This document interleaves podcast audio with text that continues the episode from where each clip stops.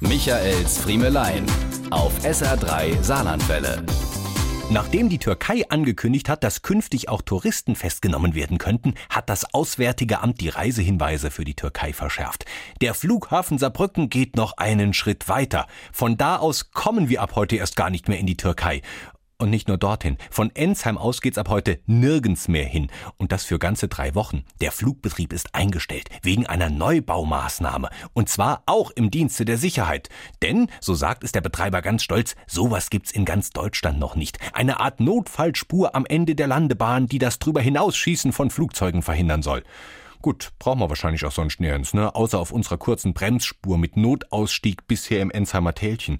Drei Wochen kein Flugbetrieb wegen Bauarbeiten. Für die Anwohner bedeutet das, es wird wohl drei Wochen lang etwas lauter als sonst. Vorbei ist es mit der Ruhe, wenn am Megaflughafen nicht die zwei täglichen Maschinen kommen und gehen. Jetzt wird gebaggert. Außerdem hat man ja angekündigt, dass Terminal und Betriebe auch während dieser Zeit geöffnet bleiben, sodass man zum Beispiel weiterhin am Flughafen seinen Urlaub buchen oder ein bisschen aufs verlassene Flugfeld gucken kann.